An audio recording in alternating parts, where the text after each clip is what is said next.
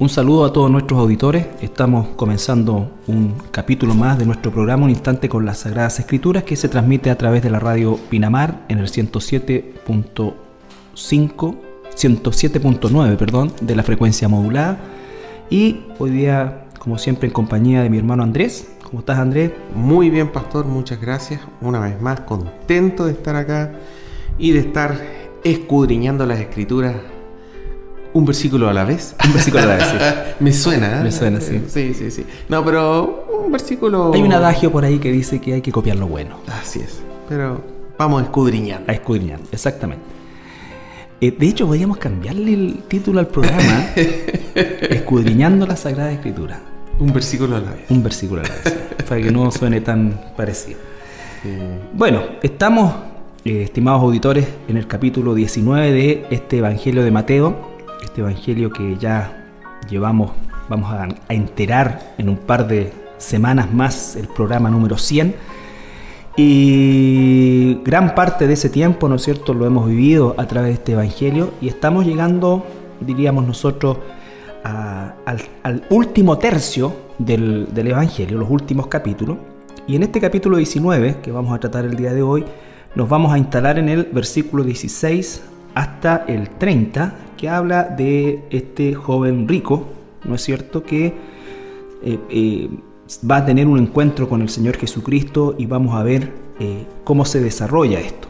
Entonces, le damos lectura a el Evangelio de Mateo, capítulo 19, versículo 16 hasta el 30. Por supuesto, lo más probable es que no alcancemos hasta el versículo 30, porque hay mucho material ahí, pero vamos a leer inicialmente toda la sección.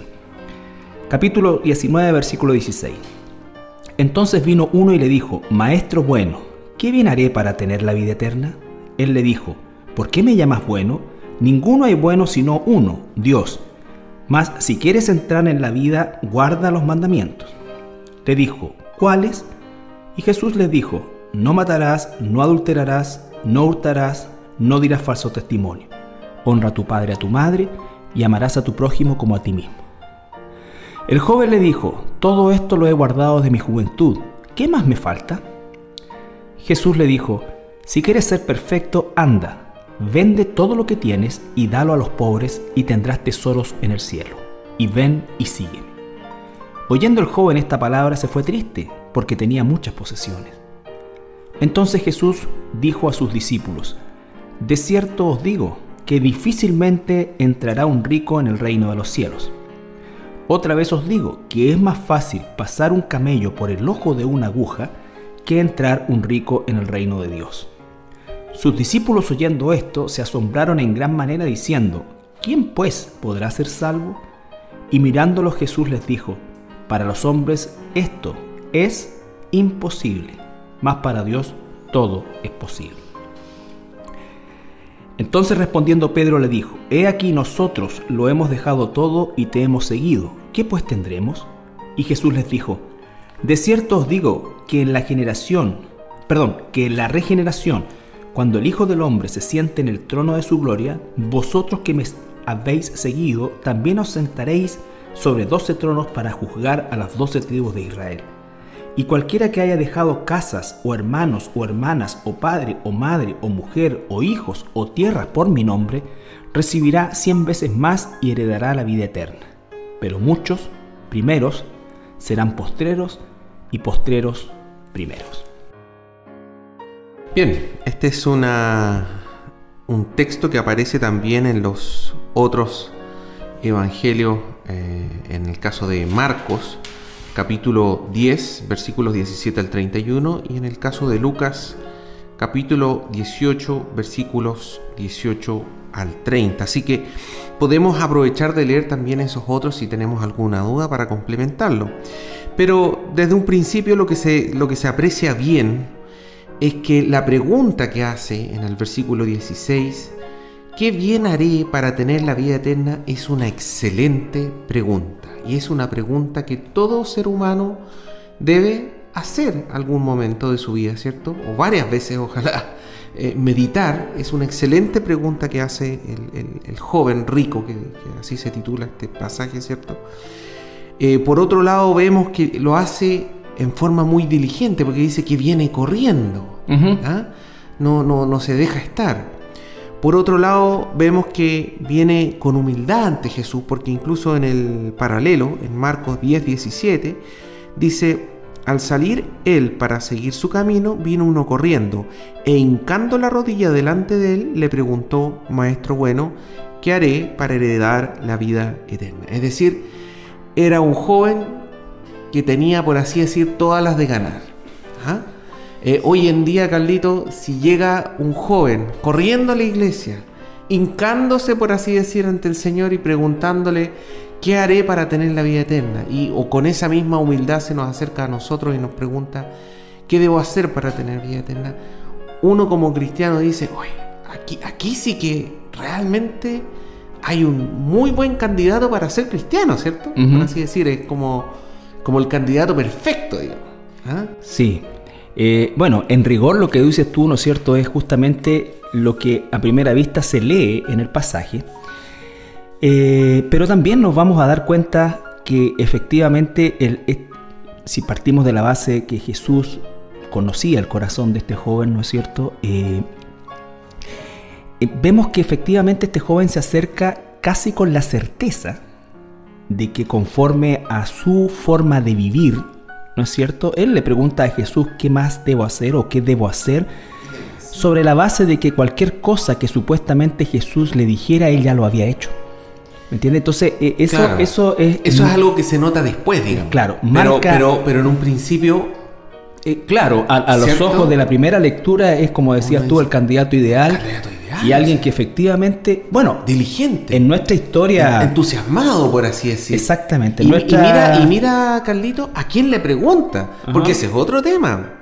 Le pregunta a la persona correcta, le hace la, pregunta correcta, lo hace con la actitud correcta. O sea, por eso te digo yo que en ese sentido, uno hoy en día, digamos, por así decir, eh, muchas, en muchas iglesias, digamos, la respuesta eh, sería, pero Viejo, hinca tu rodilla a una oración de fe y vas a ser hijo del Señor. Pero con lo que nosotros nos encontramos acá es algo muy distinto, Carlito. Y en ese sentido es algo para que toda iglesia, incluyendo la nuestra, se cuestione muchas veces eh, la evangelización. ¿Cuál es la evangelización correcta? Sí, eh, claro, tal como dices tú, ¿no es cierto? Tenemos esta escena donde efectivamente todo pareciera eh, ser correcto, ¿no es cierto? Pareciera eh, ser el terreno eh, fértil donde va a haber fruto.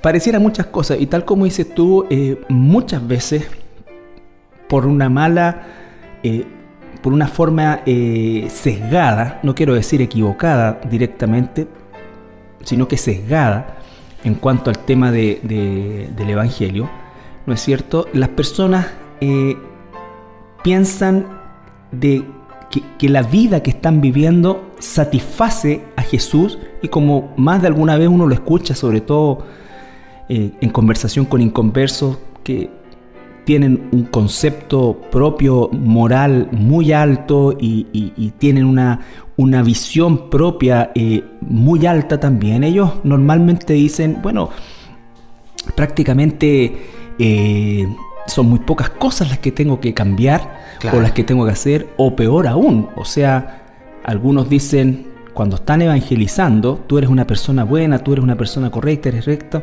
lo único que te falta es recibir a Jesús. O sea, como que la guinda de la torta es esto. Entonces, Jesús aquí va a echar por tierra todo eso. Va al callo el Señor Jesucristo. En ese sentido, es como hoy en día si algún pastor hiciera esto, eh, probablemente mucho pueblo evangélico, eh, cristiano, se iría en contra del pastor, digamos, porque diría, pero ¿por qué tan duro? Porque lo que hace Jesús acá en el versículo 17 es que lo confronta con la ley de Dios, los mandamientos que están escritos en Éxodo 20 y Deuteronomio capítulo 6. Exactamente, y fíjate con lo que empieza Jesús. ¿no es cierto? Jesús tiene esa característica de responder, parece que pareciera que las respuestas de Jesús inicialmente no tienen nada que ver con lo que la gente pregunta, ¿no es cierto? Y aquí Jesús no responde qué es lo que tiene que hacer, sino que le dice, ¿por qué me llamas bueno? Y e inmediatamente pone la línea sobre el único estándar de bueno que es Dios. Él es Dios, por supuesto, Él sí es bueno. Pero él guarda los mandamientos. Él guarda los mandamientos, Él es perfecto, en Él no hay pecado. Y entonces Él dice, no hay nadie bueno, por lo tanto, todo lo que venga a continuación no va a favorecer en nada la posición en que se encuentra este, este, este joven, ¿no es cierto?, que vuelvo a insistir, a los ojos de la sociedad probablemente, seguramente era un hombre generoso en cierto sentido, ¿no es cierto? Era un hombre que quizás... Muy religioso. Religioso, dadivoso, pero amante de sus riquezas, como lo vamos a ver. Y finalmente Jesús le deja inmediatamente el estándar y le dice, no hay nadie bueno sino solo Dios, solo Dios. Entonces le dice, guarda los mandamientos, refiriéndose a los del Antiguo Testamento que son vigentes y, el joven rico le pregunta, bueno, ¿y cuál de ellos? ¿Cuál de todos los mandamientos? Ahora, la respuesta de Jesús son los mandamientos quinto, sexto, séptimo, octavo, noveno, ¿cierto? Y luego hace una aseveración que después eh, también nosotros lo leemos cuando le preguntan a Jesús cuáles son los mandamientos más importantes o en qué cuál, es, cuál es el más importante de todos, ¿cierto? Eh, y dice, dice amarás al Señor tu corazón, con todo tu corazón, con toda fuerza y con toda tu mente y a tu prójimo como, a, ti mismo. Como a ti mismo. Entonces aquí le agrega esa segunda parte y le dice amarás a tu prójimo como a ti mismo, que es como un resumen del quinto al diez, al, mandamiento número, Es una división perfecta del decálogo. Claro. Eh, y esa es la evangelización correcta. O sea, en el fondo lo que le está diciendo Jesús es guarda los mandamientos de Dios. Por lo menos aquí está hablando de la segunda parte. Eh, el tema, como bien dices tú, Carlito, es la respuesta que le da el joven rico.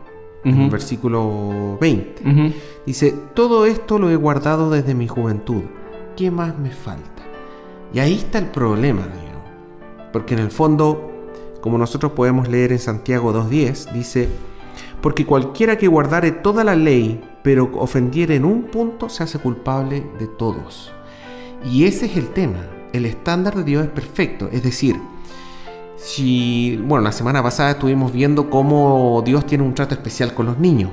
Si uno ya no es niño, ya ha pecado y ha roto uno de esos diez mandamientos, se hace culpable de todo. Se hace culpable de todo. Es decir, eso habla de, esta, de este concepto de perfección, no de un estándar de óptimo, sino que perfecto, perfecto. Y, la, la diferencia entre óptimo y perfecto es que solamente lo perfecto satisface el estándar de Dios. Entonces, la religión puede hacer un cierto estándar óptimo. De hecho, Pablo decía que él era irreprensible desde su punto de vista, no que alguna vez cumplió todo, sino que desde su punto de vista él era óptimo, estaba eh, eh, a, los ojos de la gente, a los ojos de su religiosidad, estaba en una posición óptima, pero eh, el estándar de Dios es, por eso es que le dice, no hay nadie bueno. Nosotros podríamos decir, ¿cómo que no hay nadie bueno? Mi abuelita. Mi abuelita, mi, mi tío, eh, la persona que esto. Era un pan de Dios. Claro, ¿cómo va a decir que este era malo? No puedo entender que tú digas que tal persona era ¿Te das cuenta? Entonces, no hay nadie bueno, es una cosa absoluta. Esa persona pecó alguna vez. Si pecó alguna vez en cualquiera de estos mandamientos, ya es culpable de todos. Por lo tanto. Eso, de todos. De todos, si ese es el tema. Entonces, lo que está haciendo el Señor Jesucristo porque en, uno de los paralelos dice que miró a este joven rico con, amor. con amor, digamos. En el fondo es la compasión del Señor. Lo que él esperaba era que el joven rico, y así como cualquiera de nosotros, cuando, nos, cuando somos confrontados con los diez mandamientos, digamos, Señor, no puedo. No puedo. Entre que tú me dijiste que guardar los mandamientos y ahora ya he pecado en mi mente varias veces. Entonces, ya los he violado todos. Eso es lo que busca el Señor, el arrepentimiento y decir, ¿sabes qué? Es imposible, no puedo, Señor. Bueno, eso es lo que marca la, la abismante diferencia del cristianismo ortodoxo, bíblico, histórico y único, ¿no es cierto?, basado solamente en la escritura y en la gracia de Dios, con cualquier otra religión, entendiendo que el cristianismo no es propiamente una religión, pero todas las religiones, todas, absolutamente todas las religiones existentes de cualquier eh, tipo de filosofía de la cual se derive, eh, tiene como base sustentable las obras, las buenas obras, o sea, la, purificación de la persona a través de cambios de actitud, a través de cambios de, acciones, ¿no es cierto? Cambios de sistemas de vida. Como los egipcios que tenían esta báscula, esta ¿cierto? báscula, exacto. Y, y, las cosas malas en un lado, las cosas buenas en otro lado, y lo que pesara más era definir el que determinaba su destino, claro. Entonces, todo eso eh, eh, es absolutamente deshecho en esta escena y es deshecho por todos los siglos en relación a la dependencia que debemos tener nosotros de un Dios perfecto, siendo nosotros criaturas absolutamente imperfectas. Esto resulta en algunos casos hasta insultante. O sea, hay personas que realmente, bueno, en la historia nuestra, por supuesto que en todos estos años, eh, hemos visto cómo personas que de alguna manera eh, se asocian con algunos principios de la iglesia, entre comillas, eh, y comienzan a asistir y pueden ser muy entusiastas, pero cuando llegamos al punto de, la predicación del Evangelio y escuchan cosas como estas, ¿no es cierto? Efectivamente no pueden soportarlo, no pueden soportarlo porque obviamente el, amor propio se ve sumamente dolido. ¿Cómo que no hay nadie bueno? Entonces es, es esa situación, por supuesto que los incluye y a las perdidas pueden decir, no soy tan malo, pero el concepto no es soportable, no, no, se puede llevar. No, se trata de tan. claro, y además no se acepta porque el orgullo humano es tan grande, la autosuficiencia es tan grande, el concepto que viene desde el jardín del Edén de que somos nuestros propios dioses y por lo menos determinamos nuestras propias, nuestros propios parámetros de bondad o de, o de bueno, eh, se ven totalmente destruidos con el hecho de que Jesús nos dice que somos absolutamente pecadores, estamos totalmente perdidos. Y que no hay ninguno bueno. Y que no hay ninguno bueno. Y eso se resume con que, tal como ese romano, no hay justo, no hay uno solo, ¿no es cierto? No hay quien haga lo bueno. No hay quien busque a Dios. No hay quien busque a Dios. Todos somos pecadores y estamos por consecuencia destituidos de la gloria de Dios. Y eso es radical y eso es algo que solamente puede convencernos el Espíritu Santo. Pero eso, Carlito, como bien dices tú, eh, nosotros lo entendemos gracias a que tenemos la escritura, gracias a que podemos ver todos los evangelios, los paralelos, hacer este estudio y realmente escudriñar la escritura. Y tener el Espíritu Santo. Y tener el Espíritu Santo. Es lo primero. Bueno, entonces lo que el Señor esperaba, que es lo que espera de, de usted, de mí, de todos nosotros, es el arrepentimiento. Que es lo que parte Juan el Bautista y Jesucristo predicando las mismas palabras en Israel en esa época, arrepentidos, porque el reino de los cielos se ha acercado. Y ese es el llamado que hace permanentemente. y, eso, y eso es muy importante porque es el reino de los cielos quien se inclina y se acerca a nosotros y no nunca, porque a veces la gente dice, no, necesito acercarme a Dios. Y todas esas expresiones que están marcadas por el hecho de el, tener el control de algo, ¿no es cierto? Entonces, yo tengo la capacidad de ir, de ir, de acercarme. Yo voy a ver cuándo hago esto, cuándo. No. Es el reino de los cielos que se acerca y el reino de los cielos demanda arrepentimiento. Arrepentimiento, exactamente. Pero lo que encontramos acá es que justamente es todo lo opuesto, digamos. En vez de arrepentimiento, la respuesta, versículo 20, dice, el joven le dijo, todo esto lo he guardado desde mi juventud. ¿Qué más me falta? Es decir, mentira. Estoy listo. Estoy listo. Estoy listo. Además que es mentira, porque es, imposible que haya guardado todos los mandamientos. O sea, para empezar, si es una persona que tiene muchos bienes y ha cumplido con el mandamiento ama a tu prójimo, ama a tu prójimo como a ti mismo, ya no podría tener tanto bien. Lógico. Porque se amaría igual que a, sí mismo y por lo tanto estaría dando sus bienes. Repartiendo repartiéndolo, ¿te fijas? Que es finalmente lo que termina condenándolo, entre otras cosas. Claro. Ahora, la respuesta que, tiene Jesús, digamos, le dice versículo 21, si quieres ser perfecto, que es una palabra utilizada en el libro de, eh, Hebreos muchas veces como maduro también, eh, o salvo, anda, vende lo que tienes y dalo a los pobres, y tendrás tesoro en el cielo, y ven y sígueme. Ahora, este versículo a veces, Carlitos, puede ser sacado de contexto en el sentido de que las personas deben decir, ah, entonces si yo quiero ser salvo, yo no puedo tener una casa propia. Bueno, te hago un paréntesis cortito. Lo vamos a ver más adelante con el tema de la respuesta de los discípulos. Pero en ese entonces, porque la idea de este joven rico no venía de la nada, ¿ya? Eh, una de las aristas más importantes del judaísmo de aquella época, que no era el judaísmo bíblico, ¿no es cierto?, sino que era más bien el fariseísmo, decía o enseñaba que una de las formas de poder entrar, ¿no es cierto?, al reino de los cielos o al reino de Dios, o, como lo llamaran en ese, en ese entonces. El paraíso. El paraíso, ¿no es cierto?, eh, debía darse mucha ofrenda, ¿no es cierto?, eh, y por lo tanto la ofrenda o, la magnitud de la ofrenda, que es muchas cosas que, se utilizan el día de hoy también, que son mentiras, eh, de alguna manera, no de alguna manera, sino que de todas maneras era un, un factor fundamental en este proceso de llegar al paraíso. ¿Ya? Eso lo, tenían instituido los fariseos, ¿no es cierto? Por eso es que, por ejemplo, la enseñanza de Jesús eh, con las dos blancas de la viuda en, relación al rico que hace una tremenda, una tremenda ofrenda, ¿no es cierto? Pero proporcionalmente este está dando un, porcentaje pequeño en relación a esta que está dando todo. Pero dice relación con esa enseñanza que estaba incrustada en el alma. Por eso dice eh, los apóstoles, entonces, ¿quién puede ser rico? Si este rico... ¿Quién puede ser salvo? ¿Quién puede ser salvo? Si este hombre que es rico, ¿no es cierto?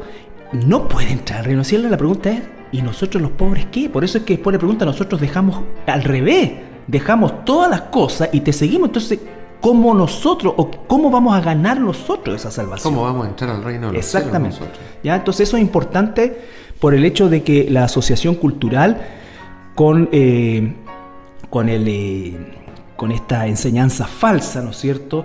Bueno, que también las religiones en general usan para poder... Y abusan. Y abusan, ¿no es cierto?, para poder mantener cautivo a sus miembros. No nos olvidemos de la historia del catolicismo romano, de cómo se enriqueció de manera eh, eh, increíble, ¿no es cierto?, en base a todo lo que significaba el, el entregar recursos y recursos, terrenos, tesoros, ¿no es cierto?, para de alguna manera asegurar o su salida del purgatorio o su ingreso directo al cielo.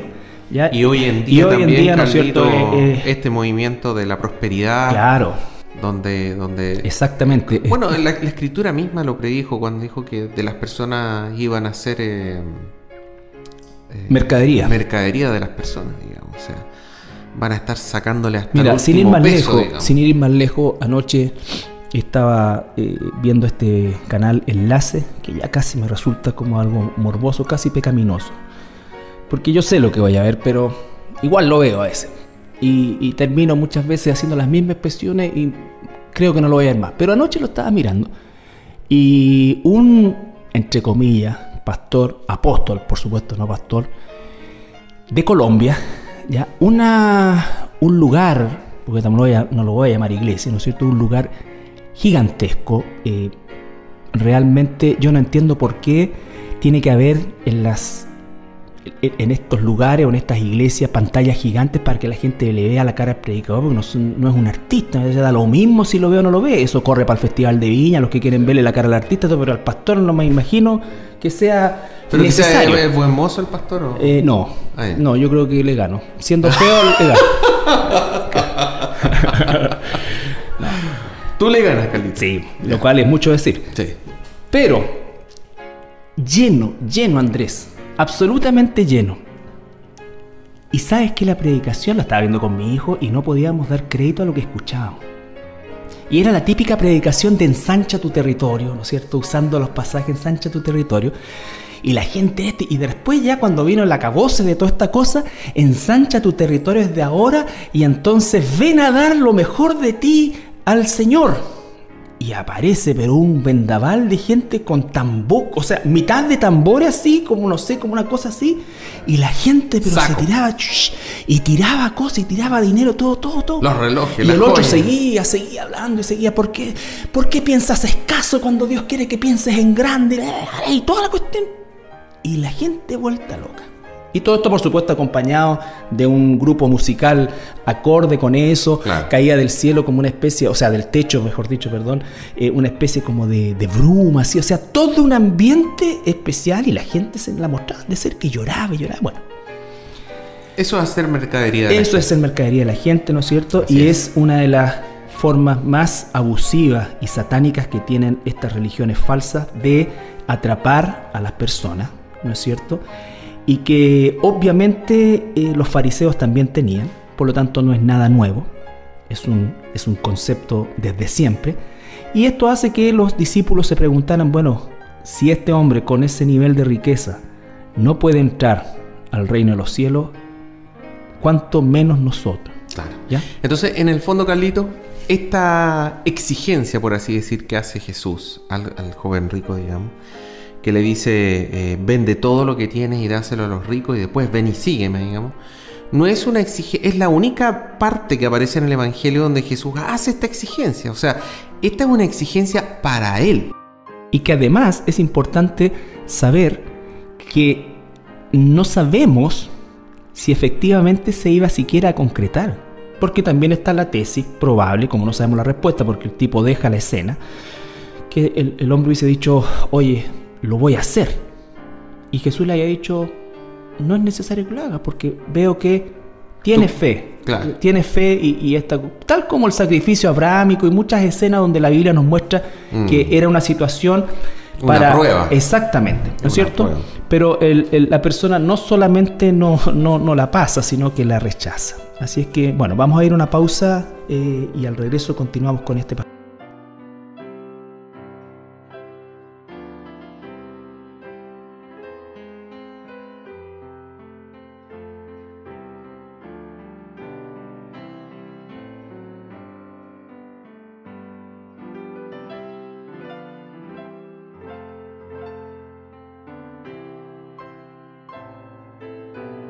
Bien, estamos de regreso ya de nuestra pausa musical y continuamos con mi hermano Andrés aquí analizando este, este pasaje del capítulo 19, esta, esta escena, ¿no es cierto?, de el encuentro de Jesús con este joven rico y tal como dice eh, Andrés, ¿no es cierto?, un joven que a los ojos nuestros, sin escudriñar mayormente su corazón, nos podría resultar alguien ejemplar. Exactamente. Pues si uno cuando, cuando eh, trata de, evangelizar eh, en su oficina, en su barrio, etcétera, nunca se encuentra con alguien que llegue corriendo deseoso, con un corazón entregado y diga, ¿qué tengo que hacer para ser salvo, por favor? Ah, Casi como con desesperación, digamos. Sí. Entonces podríamos concluir un poco en relación a esta, a esta escena, eh, que este, esta persona, ¿no es cierto? Y no la vamos a criticar porque no la vamos a, condenar por el hecho de que eh, probablemente nosotros sin la asistencia, y de hecho sin la asistencia del Espíritu Santo, habríamos tenido una actitud igual, eh, igual, igual o peor. Claro, o sea, este hombre no estaba preparado para recibir el reino de los cielos, por lo menos no en ese momento. No en ese momento. No sabemos, que, como dices tú, Carlitos, qué es lo que le habrá pasado después. Exactamente. No sabemos. No pero en ese momento, claramente, no está preparado. Entonces, en ese sentido, es un ejemplo de evangelización, porque el Señor Jesucristo deja de predicarle. No le dice, oye, oye, pero no te vayas, pero vuelve. Pues si, eh, ¿te fijas A lo mejor fui muy, muy fuerte con lo que te dije. Claro, ¿te fijas tú? Eh, haz una oración nomás y. Claro. O no vendas todo, quédate con algo. No sé, pero. Vende un porcentaje nomás, ¿te fijas? Claro, porque eh, es interesante esto, porque va al corazón de, de la persona eh, y va al corazón caído que todos nosotros como seres humanos tenemos, inevitablemente, tal como decía Andrés, no se trata de que esta es la norma para aquellas personas que tienen posesiones, no es la norma bajo ningún punto de vista porque eh, el hacer o el dejar de hacer algo, ¿no es cierto? O el deshacerse de algo o de todo, eh, la Biblia dice incluso que uno puede ver gente que hasta pueda inmolarse, entregar su vida, pero si no tiene amor, y ese amor se está refiriendo al amor de Dios, y ese amor de Dios solamente viene cuando Dios irrumpe en nuestra vida en la persona del Espíritu Santo. Por lo tanto, el tema aquí es cómo Jesús trata con aquellas cosas que nosotros como seres humanos tenemos, ¿no es cierto?, tan arraigadas, tan arraigadas, que en este caso, en este, en este joven, ¿no es cierto?, eran sus posesiones, probablemente, si es un joven, tal como lo hemos hablado muchas veces, no tenía más de, 30 años y, y, es probable que él lo que tenía como riqueza era más bien una herencia, ¿no es cierto?, de una de una riqueza eh, forjada a lo largo del tiempo en su familia y que él, por supuesto, estaba recibiendo, ¿no es cierto? Y que obviamente significaba muchas cosas, no solamente el, el, valor material propiamente tal, sino que recordemos que en ese tiempo la riqueza no era que la gente tuviera tanto oro, ¿no es cierto? Sino que más bien eh, posesiones, casas y, terrenos, ¿no es cierto? Eh, esclavos, no sé. E, ese tipo de... Animales. claro, no, no no, no, no habían valores, eh, eh, no, no es ficticio la palabra, sino que, como, bueno, valores como los que hay ahora que se invierten en la bolsa de valor y un tipo de repente es millonario de la noche a la mañana porque las acciones se fueron para arriba, no, sino que era, eran bienes de esas características, terrenos, esclavos, animales, una serie de... no, no, piense usted que el concepto de, rico es como el, el magnate de ahora, ¿no es cierto? No, sino que era un hombre que efectivamente tenía que administrar un, algo grande, algo grande, ¿no es cierto?, que normalmente obedecía a eh, terrenos, eh, plantaciones y, animales. Ahora, eh, es súper importante eso que, también menciona, mencionaste tú, Carlito. usted, hijo, hija de Dios, no se le el Señor no le está exigiendo a usted que venda todo, se lo dé a los pobres y se dedique a, predicar eh, en las calles, se fija, sin, sin, sin no sé, sin, sin, sin, tener ni un bien, por así decir. Exacto. Lo que pasó acá fue que este joven rico ya tenía un Dios, y ese era el Dios del dinero. Y el Señor es muy claro cuando dice que nadie puede tener o servir a dos señores, porque va a amar a uno y va a repudiar el otro.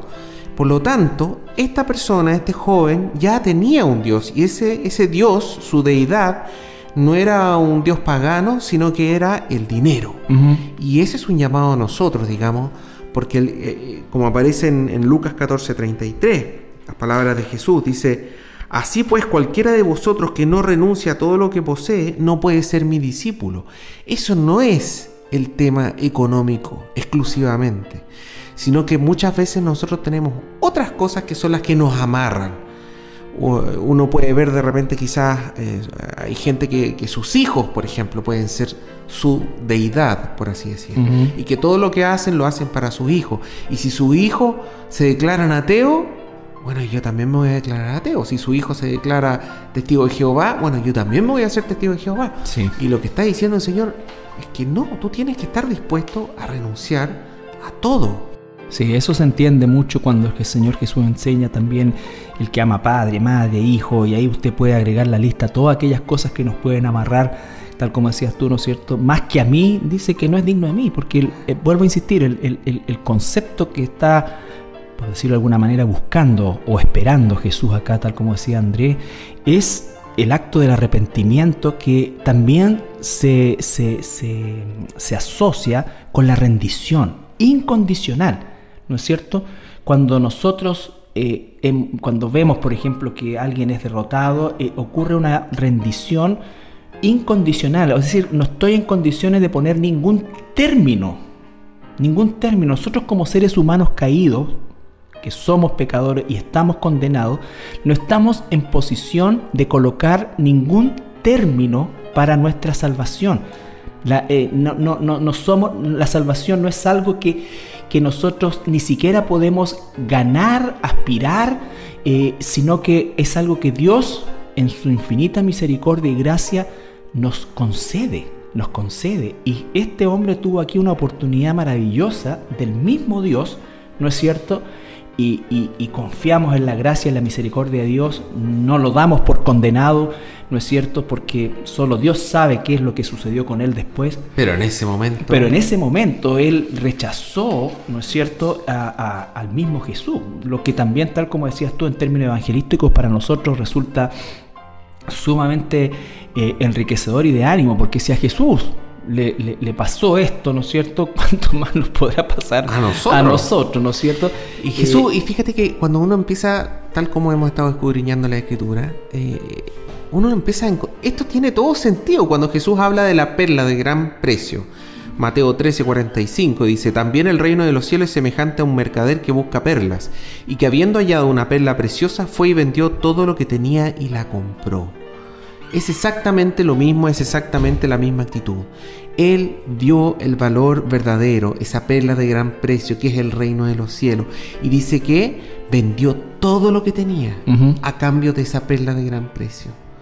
En el caso de, también del, del tesoro escondido, dice, que el reino de los cielos es semejante a un tesoro escondido en un campo, el cual un hombre eh, eh, halla y lo esconde de nuevo y gozoso por ello va y vende todo lo que tiene y compra aquel campo.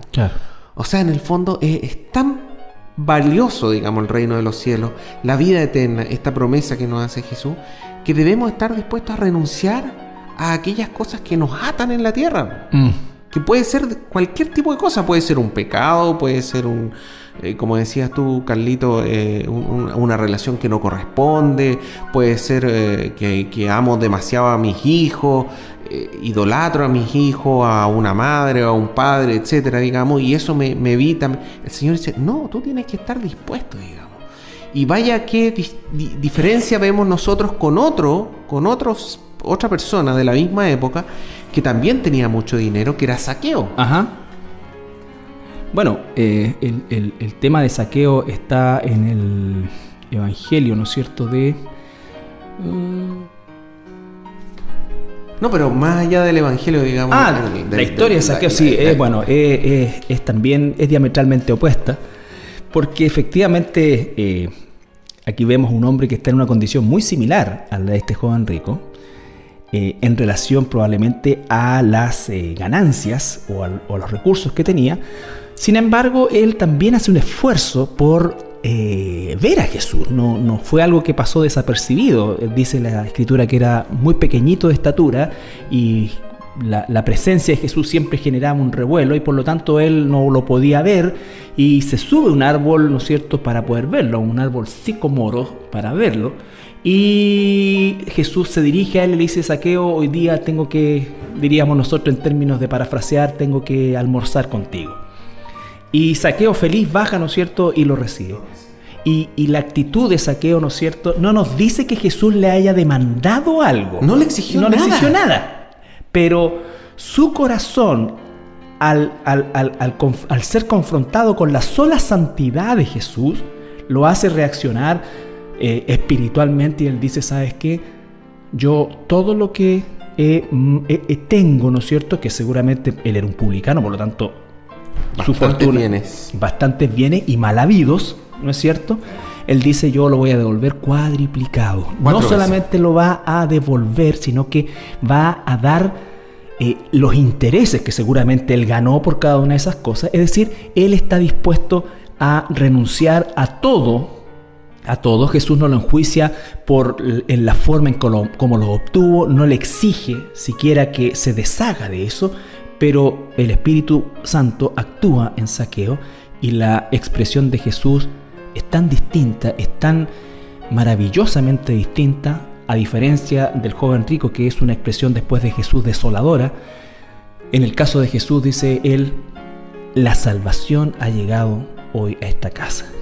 Entonces, eh, tenemos, tal como decía Andrés, ¿no es cierto?, las dos caras de la moneda, por decirlo de alguna manera, eh, entre dos personas en situaciones similares, eh, sin embargo con respuestas diametralmente opuestas. Esperamos que la vida suya sea como la de saqueo eh, y que aquello que lo ata, que puede ser una, tradición familiar, hay mucha gente en nuestro país, en nuestra ciudad, con, fuertes tradiciones religiosas, con el catolicismo, en fin, eh, eh, tradiciones que son traspasadas de familia y son sumamente fuertes y, muchas veces determinantes en las relaciones familiares, obviamente que un quiebre a ese nivel va a generar una, una controversia, pero ahí es donde usted tendrá que ver esa perla de gran precio, ¿no es cierto? Y, el Señor, estar, y estar dispuesto. Y en el versículo 29, Carlito, para terminar, dice, y cualquiera que haya dejado casas o hermanos o hermanas o padre o madre o mujer o hijos o tierras por mi nombre, recibirá cien veces más y heredará la vida eterna. Qué tremenda promesa. Esa es la promesa. En el fondo, no, usted no crea que... Dios lo va a desamparar. Y, o sea, en primer lugar, esto no es fácil. Cuando uno llega al Señor, normalmente quienes lo confrontan es la familia. Lo primero lo primero. Los más cercanos, los que no son tan cercanos normalmente dicen, que bien por ti, pero no es para mí. Pero los más cercanos se preocupan sí. y ellos confrontan. Pero lo que está diciendo acá el Señor es que si por ABC motivo usted tiene que dejar esa relación por, el nombre de Jesucristo, no se preocupe, va a valer la pena. Sí. Sí. Bien, vamos a nuestra última pausa musical y regresamos. Bien, eh, ya llegamos al final del programa de hoy.